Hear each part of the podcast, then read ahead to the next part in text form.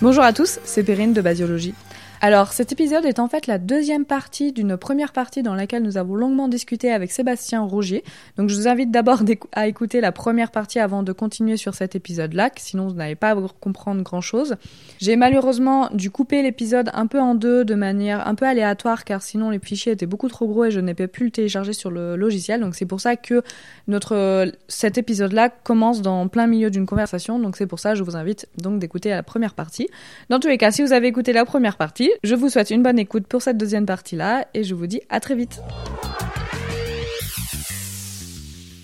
Et donc là, à l'heure actuelle, vous avez surtout des projets sur la transplantation et la cardiologie. Où vous arrivez aussi à, vous avez emmené aussi, quand on dit vous amenez vos compétences, c'est vous emmenez aussi des thématiques sur la cancérologie ou seulement des compétences techniques?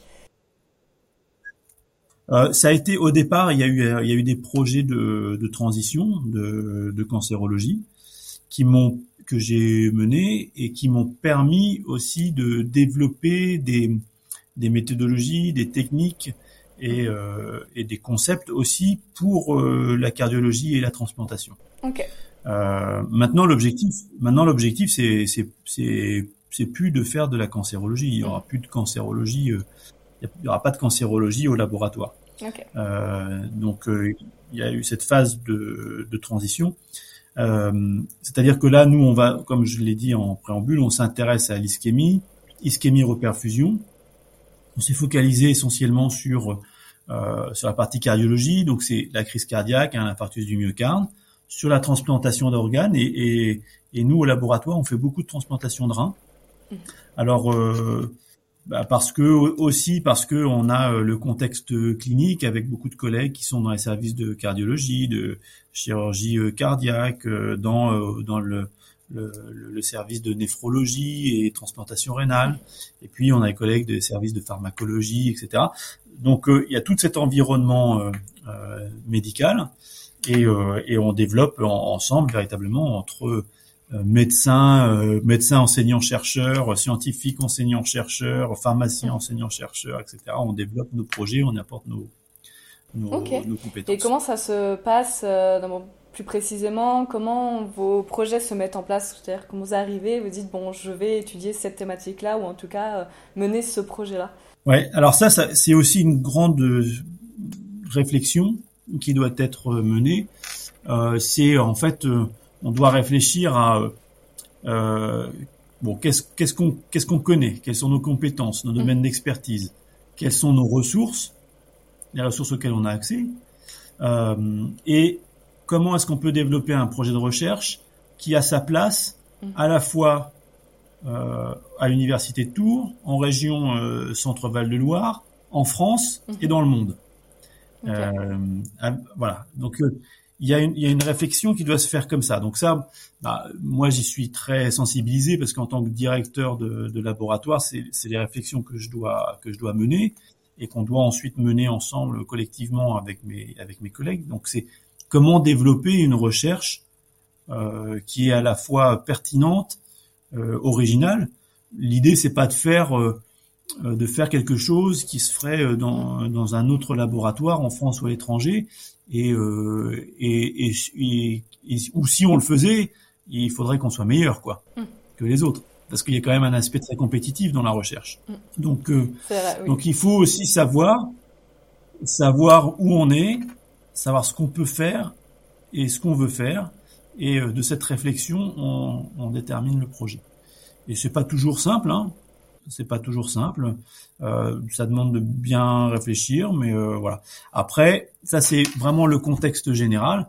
Après, mmh. bah voilà, moi je suis en relation. Enfin, mes collègues euh, sont dans le service de cardiologie, ils ont des patients euh, qui font des infarctus du myocarde, donc ils les soignent, ils les prennent en charge par chirurgie ou euh, ou par d'autres méthodologies, par pharmacologie, etc. Euh, il persiste toujours des, des, questions. On dit mais ça on a on a du mal à le prévoir, on a du mal à le mm. prédire ou cette partie-là on a du mal à soigner à cause de quoi euh, C'est dû euh, pareil pour la transplantation. On sait que voilà bon par exemple on travaille dans la transplantation euh, rénale. Bon bah la transplantation rénale ça ça se fait bien, ça marche bien. Ici, au CHU Tours, il y a à peu près 200 greffes de reins par an, donc c'est pas mal. Il y, a, il y a un très bon taux de, de réussite, mais malgré tout, on sait que bah, dans un tiers des cas, pratiquement de transplantation, bah, la fonction du greffon se remet en place euh, tardivement euh, et que ça peut aboutir à, euh, à ultérieurement à des problèmes, éventuellement à du rejet de greffe. Donc, on sait qu'il y a encore il y a, il y a encore des questions sur le plan médical et scientifique qui sont qui persistent. Et nous, ben voilà, c'est de réfléchir par rapport à, à nos connaissances, nos expertises, ce qu'on peut développer. Et donc, euh, donc c'est comme ça en fait qu'on a, c'est comme ça qu'on réfléchit les projets. Il faut bien se poser, il faut avoir une bonne connaissance du contexte, et puis se dire, bah voilà, bon, par exemple, nous on pense qu'il y a telle voie de signalisation qui est impliquée. Cette voie de signalisation, elle est impliquée dans toutes les conditions, ce qu'on appelle d'ischémie reperfusion, que ce soit dans l'infarctus du myocarde, que ce soit dans la grève d'organes, euh, que ce soit dans d'autres contextes où les organes sont soumis à d'ischémie. Et voilà, on va on va développer ce projet-là. Et ce projet, ben, il va nécessiter des ressources, euh, euh, c'est-à-dire euh, des échantillons issus des patients, de développer des modèles précliniques, de développer des modèles au laboratoire et, et, des, des, techniques et des méthodes. Et, euh, et, derrière, bah, il y a toujours cette question aussi d'argent, parce que là, c'est euh, plus les réflexions scientifiques qu'on a développées, mais il y a aussi, pour pouvoir les mettre en place, il faut, il faut les financer. Et comment, là, vous avez l'idée, admettons, du projet, et comment vous dites, bah tiens, on va se lancer sur ce projet-là, euh, comment, bah, derrière, vous récoltez l'argent? Ouais, ouais, c'est ça, c'est on, sait que on a tendance à dire que les chercheurs euh, cherchent, enfin, ils cherchent surtout de l'argent. C'est vrai que c'est une partie importante de notre euh, temps, c'est de chercher de l'argent pour travailler.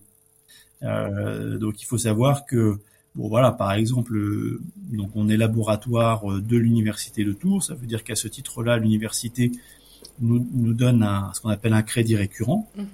Donc c'est un, un, financement qui est euh, donné en fonction du nombre de la discipline et du nombre de, de personnel globalement qu'il va y avoir dans les unités. Mhm. Donc, euh, donc moi j'ai un, j'ai un budget qui est annuel, qui peut être revu de façon de façon annuelle, mais euh, et, et, heureusement qu'on a ce budget-là, mais c'est très loin de, de ce dont j'ai besoin pour pouvoir travailler. Mhm. Enfin, quand je parle jeu, c'est nous au laboratoire. Donc, euh, si j'ai 70 000 euros euh, de l'université de Tours euh, par an, alors que je vais en avoir besoin d'à peu près 500 000 par an, juste pour travailler. Hein. C'est pas pour c'est pas pour partir en, vacances. Hein. et, ben, et ben, ça veut dire que j'ai quand même un différentiel important. Il va falloir que j'aille chercher des sous, quoi. Et donc, il y a plusieurs guichets possibles, soit auprès des associations, soit auprès euh, de fédérations, soit euh, auprès euh, bah, des, des, agences de financement de la recherche. Et donc, il faut postuler, et là, c'est très compétitif. Donc, il faut arriver avec un projet qui est bien établi. Souvent, il faut avoir des données préliminaires pour montrer que le projet il est pertinent, que qu'il y a qu'il y a quelque chose à creuser, que que ça va aider. Hein. Bon, bah, nous, on est dans le domaine biomédical, donc l'objectif c'est d'obtenir de, des connaissances qui vont aider pour euh, le diagnostic, pour le traitement, pour le suivi des patients. Donc euh, voilà, donc il faut voilà, il faut apporter ces éléments là, euh, montrer que notre projet il est pertinent, on postule et puis euh, on candidate et puis on espère qu'on a des sous. Et des fois on a des sous et des fois on n'a pas les sous. Et si on n'a pas les sous, ben il faut qu'on postule ailleurs. Donc euh, donc en fait c'est vrai qu'une partie importante de notre travail c'est de trouver les sous. À quoi ils servent ces sous? Ils servent euh, à, à, payer euh, bah, tout ce qu'on appelle le consommable pour pouvoir faire euh, notre recherche. Dire, bah, on a besoin d'enzymes, on a besoin de sel, de solutions, on a besoin de milieux de culture, on a besoin de réactifs de biologie moléculaire, de biologie cellulaire, etc. Et ça, ça coûte très cher. On a besoin d'équipements. Mm. Alors les équipements, c'est cher à l'achat, mais c'est aussi cher à l'entretien. Il faut s'assurer qu'on a les bons équipements, innovants qui nous permettent de mettre en place les méthodologies euh, innovantes pour répondre à des questions scientifiques. C'est pas une fin en soi les équipements, mais on a besoin d'équipements de pointe pour répondre à des questions scientifiques. Et, euh, et ça, ça coûte cher. Et puis, ben, on a beaucoup. Donc moi, je suis enseignant-chercheur, donc euh, je suis fonctionnaire, je suis payé par l'université qui reçoit un financement de, du ministère. Mais on a aussi beaucoup de, de, personnes dans les laboratoires qui sont pas statutaires, qui sont en CDD. Mm. Et donc des personnels euh, techniques, des personnels des fois administratifs, et puis des chercheurs et des chercheuses pour qui il faut trouver le salaire. Et quand on parle de salaire, il faut trouver un, salaire complet, chargé. Euh, donc ça, c'est et voilà. Et donc on a besoin en fait de de, de trouver des financements pour euh, payer des gens qui vont participer à nos à nos projets. Alors différents types de financements. Il y a les financements de thèse, les financements doctoraux, ça c'est une chose. Mais il y a les financements postdoctoraux, les financements d'ingénieurs, etc. Et euh, pour que les projets fonctionnent, et aussi parce qu'on a une responsabilité envers les, les personnes qu'on engage au laboratoire, et donc, il faut aussi s'assurer que, ben voilà, on va avoir les financements pour les garder au laboratoire, euh, ou pour préparer leur avenir, ou pour préparer des concours auxquels ils vont pouvoir postuler. Donc ça, voilà, ça, ça coûte, euh, ça, ça coûte euh, très cher. Est-ce que c'est un stress aussi au quotidien de se dire, est-ce que, bah, faut faire les demandes, et est-ce que je vais réussir à avoir l'argent, ou bah, si j'arrive pas à avoir l'argent, par exemple, notamment pour le salaire d'une personne, est-ce que au quotidien, c'est quand même une grosse pression? Oui, oui, c'est une pression, euh, c'est une pression importante. Hein. C'est une pression très importante, bah, surtout quand vous êtes euh, en charge de, de, de personnel, hein, euh, qui sont dans des conditions, on va dire. alors après, on, peut très bien vivre en CDD, hein, c'est pas le problème. Hein. Mais bah, vous savez qu'un CDD, à un moment donné, bah, ça se termine, donc faut prévoir, il faut prévoir la suite et qu'on n'a jamais l'assurance d'obtenir le financement, donc il faut répondre à plusieurs appels d'offres, etc. Donc ça, effectivement, il faut que le projet scientifique il fonctionne. évidemment, il faut qu'on mette tout de côté, donc en particulier qu'on ait des personnels pour pouvoir faire fonctionner les projets. Et on a aussi la responsabilité de ces personnes.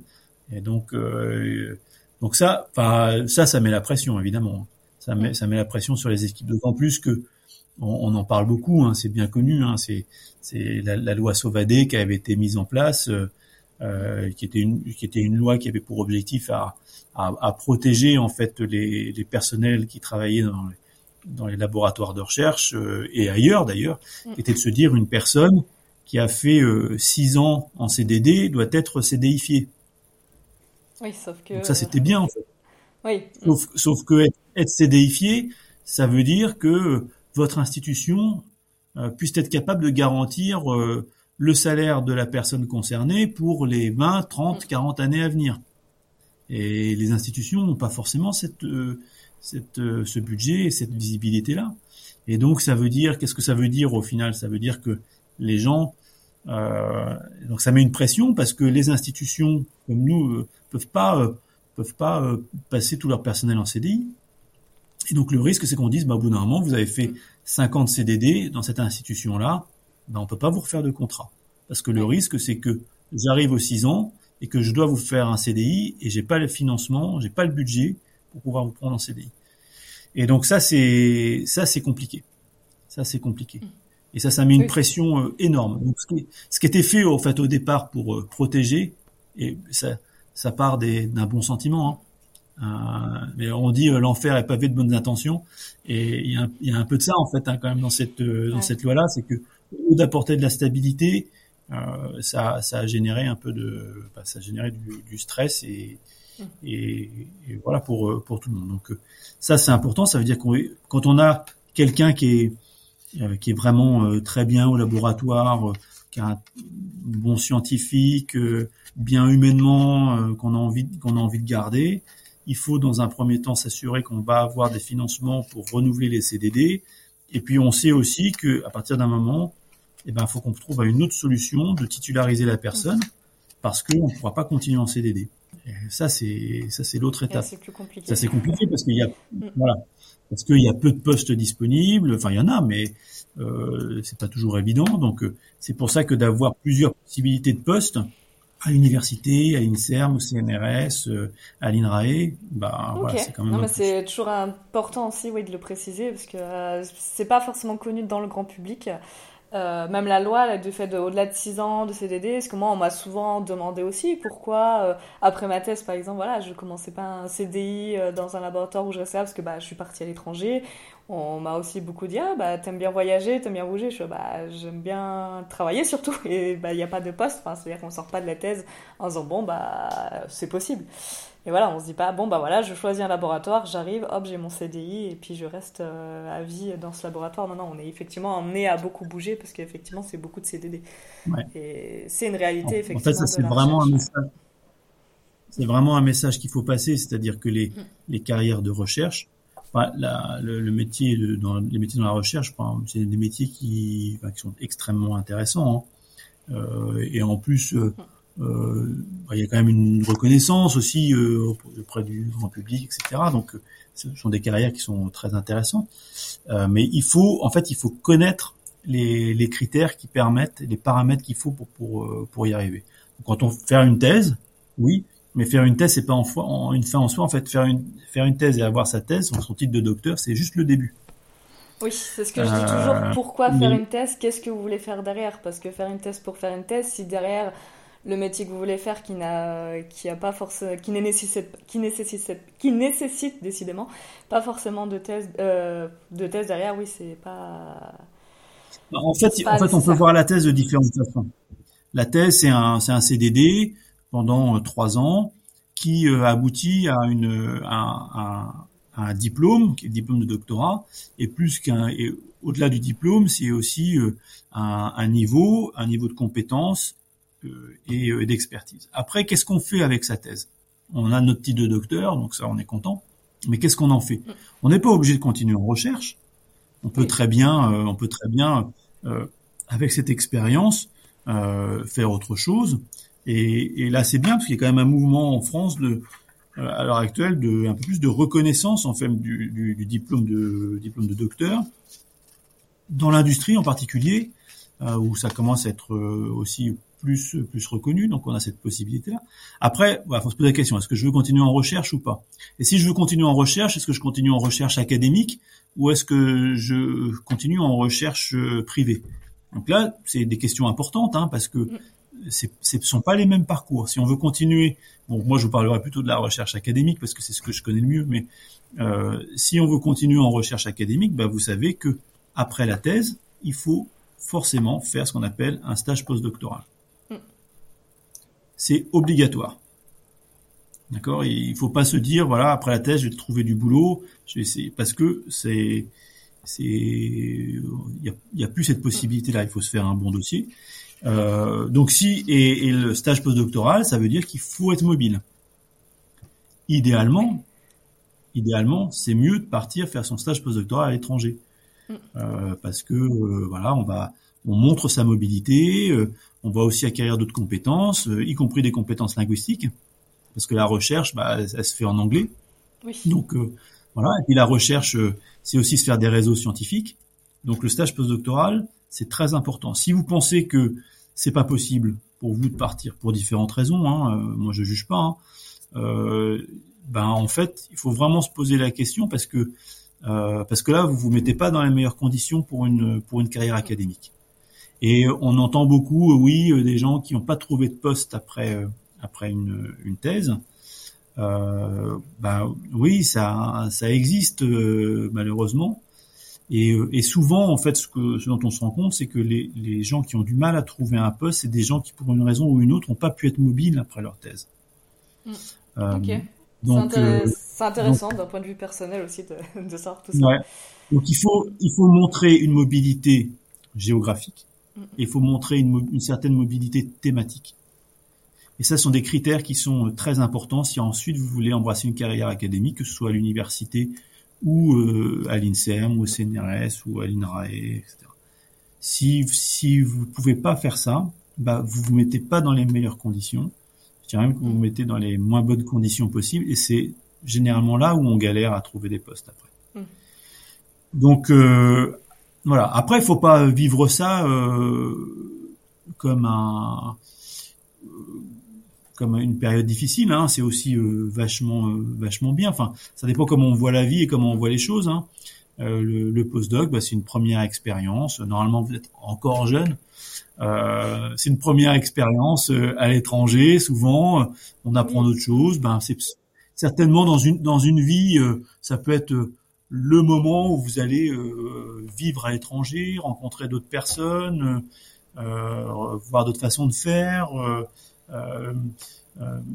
Bah, voilà, on apprend plein de choses, on apprend des choses sur la science, sur la recherche, sur soi-même. Ouais. Donc c'est voilà, ça, ça peut être ça peut être bien. Si en revanche vous, vous pensez que c'est pas c'est pas fait pour vous, que c'est pas possible parce que vous avez une famille, parce que c'est trop dur de, de, de, de, bouger. Et ça, moi, je peux l'entendre. C'est pas du tout un, c'est pas du tout un problème ni un reproche, mais vous savez que ça sera difficile après, et que là, vous risquez de vous mettre dans des situations difficiles pour avoir un poste. Mm. Donc ça, faut le savoir. Et après, on a un postdoc, et un postdoc, c'est le minimum souvent. Désolé, Périne. Non, je sais, je, suis... j'étais déjà prête avant même de commencer ma thèse. Moi, je savais déjà, mais justement, c'est pour ça que je veux faire passer ces messages, parce que moi, alors, je pense que j'avais déjà un peu cette voie-là dès la licence. Je savais que je voulais faire un doctorat, ensuite partir à l'étranger en postdoc, et en tout cas, je savais que j'allais sûrement passer des années à l'étranger et voyager, et, euh, et enchaîner les CDD. Et, euh, et pour, en fait, en discutant avec mes camarades en master, peu le savaient. Et beaucoup aussi ont commencé leur thèse en n'étant pas préparés à se dire je dois partir en post, enfin je, dois, je vais sûrement partir en postdoc à l'étranger. Et effectivement, ils sont pas prêts à bouger. Et puis derrière, ils se retrouvent avec un doctorat, voulant se dire bah j'aurais bien voulu faire de l'académique, mais c'est trop difficile, donc je change un peu de voie. Et c'est aussi l'objectif de, de, ce podcast-là, de, bah, d'interviewer différents profils pour montrer que bah, tout n'est pas figé, qu'il y a beaucoup, beaucoup de métiers dans la science, euh, et que donc il y a différents parcours, et essayer de trouver son meilleur parcours en fonction effectivement de ses choix de vie, de est-ce que j'ai envie de partir à l'étranger, oui, non, si je ne suis pas prêt, bah, peut-être qu'il euh, y aura d'autres options. Euh, Est-ce que si bah, scolairement j'ai déjà de grosses difficultés en master, rien qu'au niveau de mes notes, ou vraiment c'est quelque chose déjà très difficile, bah, parfois, voilà, il y a d'autres, il y a d'autres options aussi. Donc, euh, c'est aussi les messages, ouais. C'est du podcast, ouais. ouais. Donc, euh, moi, je, je sais, moi, je suis prête à partir à l'étranger plusieurs années. C'est, euh, on verra ce que la vie me, me réserve. Il faut prendre cette décision en connaissance de cause parce que on peut très bien faire une thèse et pas continuer hein, dans la recherche mm. académique. C'est, c'est pas un problème. Mais la thèse, quand même, c'est, ça, ça conduit vers ça. Et euh, après, on peut très bien euh, postuler sur les postes d'ingénieur de recherche, qui, qui, sont des postes accessibles avec une thèse, pas obligatoirement avec un post-doctorat, mais on sait que ces postes-là, et il y en a quand même relativement peu. Là, donc là aussi, c'est très compétitif. Il y en a auprès de l'université, il y en a auprès de l'INSERM, etc. Mais c'est très, c'est aussi très compétitif. Euh, donc, donc voilà, il faut le, voilà, il faut le savoir. Une fois qu'on, oui. pour pouvoir prendre les bonnes ça. décisions. Mais je pense que moi, je suis persuadée que pour qu'aussi les étudiants puissent le mieux s'orienter, il faut qu'ils aient aussi toutes les options. Et je trouve qu'il est encore difficile de connaître toutes les options possibles quand on est étudiant, même si on nous présente beaucoup de parcours. Des fois, c'est compliqué. Donc, c'est aussi la raison de, du podcast d'essayer de, voilà, de montrer tous les métiers qui existent et puis bah, d'essayer de se dire ah, bah, je me reconnais là-dedans, j'aimerais bien faire ça. Donc j'ai aussi des intervenants euh, qui étaient dans le privé, donc qui n'ont pas forcément fait de, de doctorat et qui travaillent actuellement dans le privé.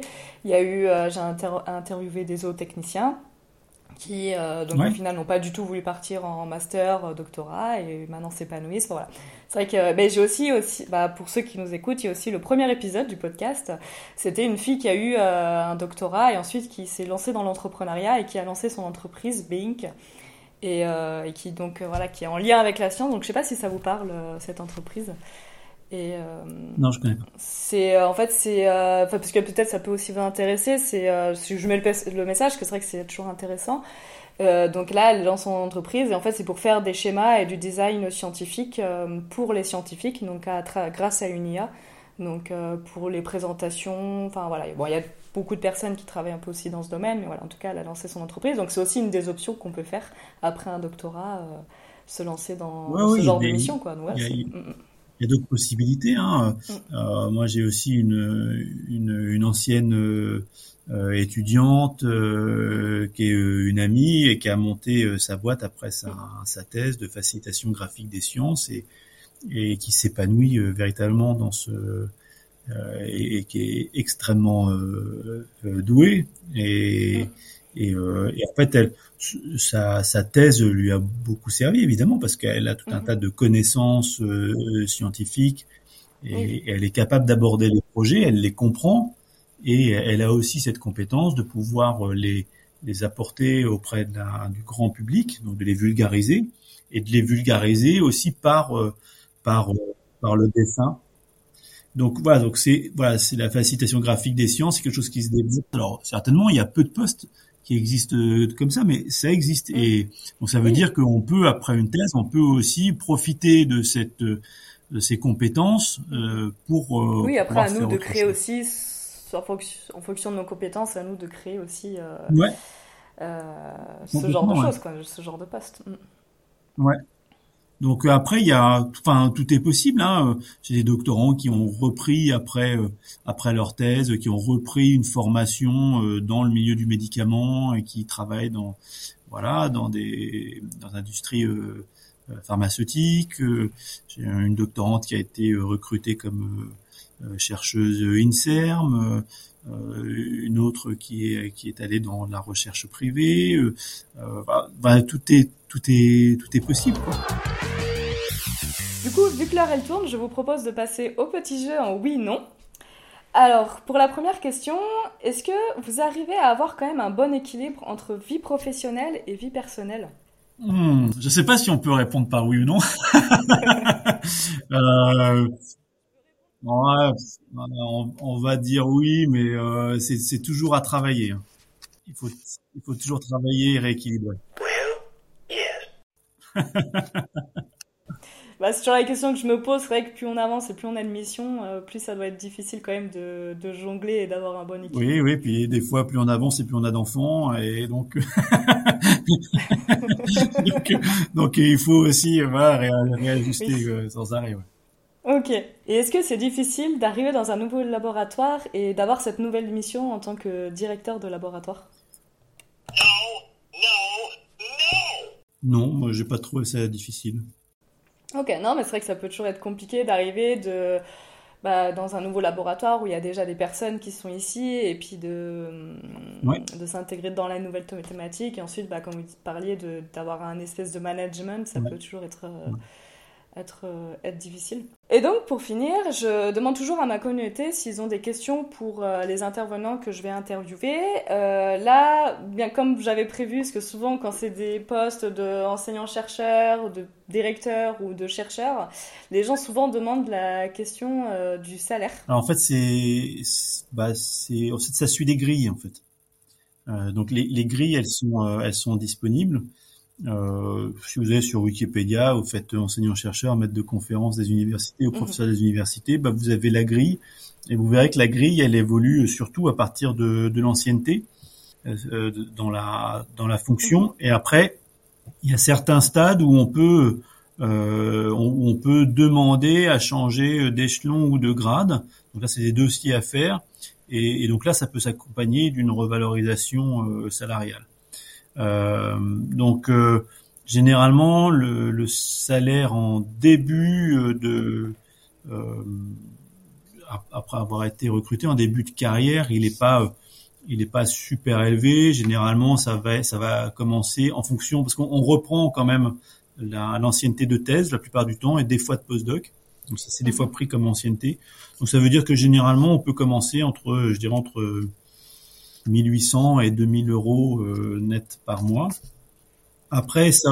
ce qui n'est pas non plus, euh, ce qui est pas énorme. Non, non, non, non, c'est c'est c'est pas énorme, c'est sûr. Je, non, je rebondis là-dessus parce que c'est vrai qu'on pense souvent qu'un chercheur euh, gagne énormément sa vie. ah non, non, non, pas en France en tout cas. Ouais, j'ai souvent eu ce retour euh, qu'effectivement, euh, non, le chercheur ne gagne pas forcément des 100 et des 1000 et que voilà, on a la précarité de l'emploi et euh, les salaires ne sont pas. Non, alors, les salaires sont sont pas sont pas énormes, ils sont pas ils sont pas mauvais non plus. Hein. Faut quand même se rappeler qu'il y a quand même une grande partie de la population qui gagne pas ça, mais c'est vrai qu'on peut, des fois, on se dit ah bah j'ai fait une thèse, j'ai fait ci, j'ai fait ça, ça pas mal d'années d'études, j'aimerais bien gagner un peu plus. Et c'est sûr que si vous alliez dans le privé, euh, vous gagneriez mieux avec, la, avec le même diplôme. Hein. Euh, bon, ça c'est en début de carrière. Après, c'est revalorisé. généralement, c'est tous les deux ans et dix mois où on va gagner plus. Euh, voilà. Après, moi, donc, euh, moi, j'ai augmenté les, enfin, les stades à l'ancienneté. Ensuite, je suis passé hors classe mhm. de maître de conférence. Et après, donc, je suis passé professeur des universités. Donc là, ça, ça a augmenté, ça a augmenté le salaire. Donc moi où j'en suis actuellement, euh, je sais même plus exactement euh, précisément parce que je dois changer d'échelon là ce mois-ci, mais on va dire que j'en suis à 3000, autour de 3800, ce qui est quand même pas mal. Hein. Bon, et, et il y a encore une marge de progression, là, mais la progression c'est essentiellement à, à, à l'ancienneté. Donc il faut, faut juste vieillir, faut juste vieillir tranquillement et oui, bah, comme tous les métiers, je pense que les salaires augmentent aussi avec l'ancienneté. Mais... Non, non, mais. Ouais, non, mais ça donne une bonne visibilité, voilà, pour les personnes qui, qui c'est quelque chose qui les intéresse, ça, ça, donne aussi un bon visuel de dire on peut, voilà, la, la marge de progression, quoi. Ouais, ouais, ouais, il y a encore une marge de progression. Après, le, bon, il faut prendre, il faut tout prendre en compte. Il y a le salaire. Euh, certes, si vous alliez dans le privé, euh, vous auriez un salaire qui serait beaucoup plus important, deux à trois fois plus important. Ça, c'est, ça, c'est évident. Euh, mais pas les mêmes contraintes non plus, hein, pas les mêmes obligations, c'est pas tout à fait le même travail non plus. Donc en fait, il faut se poser la question de ce qu'on a envie de faire. Est-ce que j'ai envie de travailler dans le privé? Est-ce que j'ai envie de travailler dans l'académique Est-ce que le mode de fonctionnement euh, et, là, c'est chacun, chacun voit ce qui, ce qui lui convient le mieux. Et puis, euh, on peut faire l'un et ensuite l'autre et revenir. Hein. J'ai eu un, collègue qui a été pendant très longtemps dans, le milieu euh, non académique euh, dans des industries euh, pharmaceutiques, euh, et puis qui a regagné le, le, milieu académique par la suite. On a des collègues qui font l'inverse. Enfin, c'est possible. Hein. Ok. Et quels sont vos objectifs pour le laboratoire en tout cas pour plus tard? Parce que là, donc, vous avez bientôt changé d'unité de nom de laboratoire. De nom, ouais. Bah, mon objectif premier, bah, c'est d'obtenir cette labellisation et donc on soit une, ce qu'on appelle une unité mixte de recherche entre l'université de Tours et l'INSERM. Ça, c'est un premier objectif, mais c'est un début en fait. C'est-à-dire qu'une fois que j'ai ma labellisation par l'INSERM, euh, l'objectif c'est de faire vivre et de faire progresser l'unité, donc euh, de développer les projets de recherche au national, international, de recruter des chercheuses et des chercheurs et, et, et de faire que ça tourne et puis de faire évoluer les projets et puis bon, on verra bien on verra bien jusqu'à ça nous mène, mais jusqu'où ça nous mène. Mais voilà, l'idée c'est de voilà, c'est de faire progresser euh, les, les thématiques et, et le, fonctionnement de l'unité. Mhm. Ok. Et, euh, et j'ai la petite, euh, j'ai deux petites dernières questions en tout cas pour vous. Que signifie pour vous être un bon scientifique? Ah, euh, bah, être un bon scientifique. Être un bon scientifique. Bah, je, en fait, il y a plusieurs définitions possibles. Il y a celle certainement que tout le monde va, va à laquelle va penser, c'est d'être d'être euh, un, scientifique qui va découvrir euh, des choses, qui va être intelligent, qui va développer des projets pertinents, qui va euh, bousculer la, la, la, la, recherche et apporter mm-hmm. à l'état des connaissances. Et ça, c'est certainement un, un, des aspects. Un bon scientifique, c'est aussi quelqu'un qui qui est rigoureux, au-delà du niveau de et, et qui euh, enfin qui, qui fait euh, qui fait attention à, à, la, à, la, rigueur de ses de ses travaux euh, et, et, à, et, à, leur et à leur portée.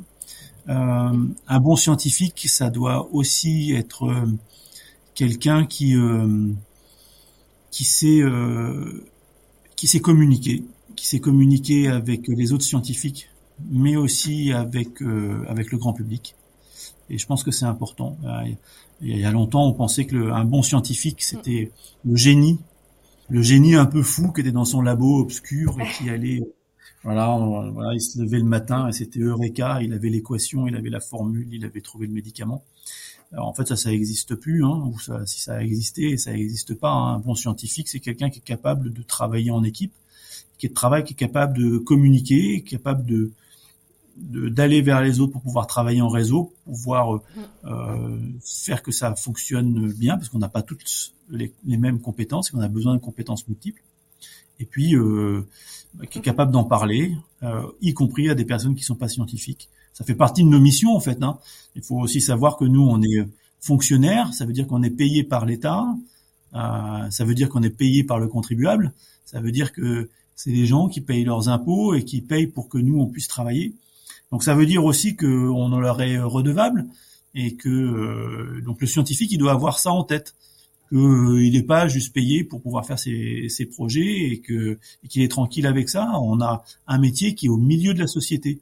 Donc, euh, donc il faut véritablement qu'ils prennent, qu'ils aient ça en tête et que euh, qu'ils se disent que si je suis payé, c'est pour contribuer à apporter quelque chose à la société et que avoir des résultats scientifiques c'est important, mais les résultats scientifiques, ils seront valorisés peut-être que dans 2, 10, 15, 20 ans, 30 ans, 40 ans, ou peut-être ils seront peut-être pas vraiment valorisés.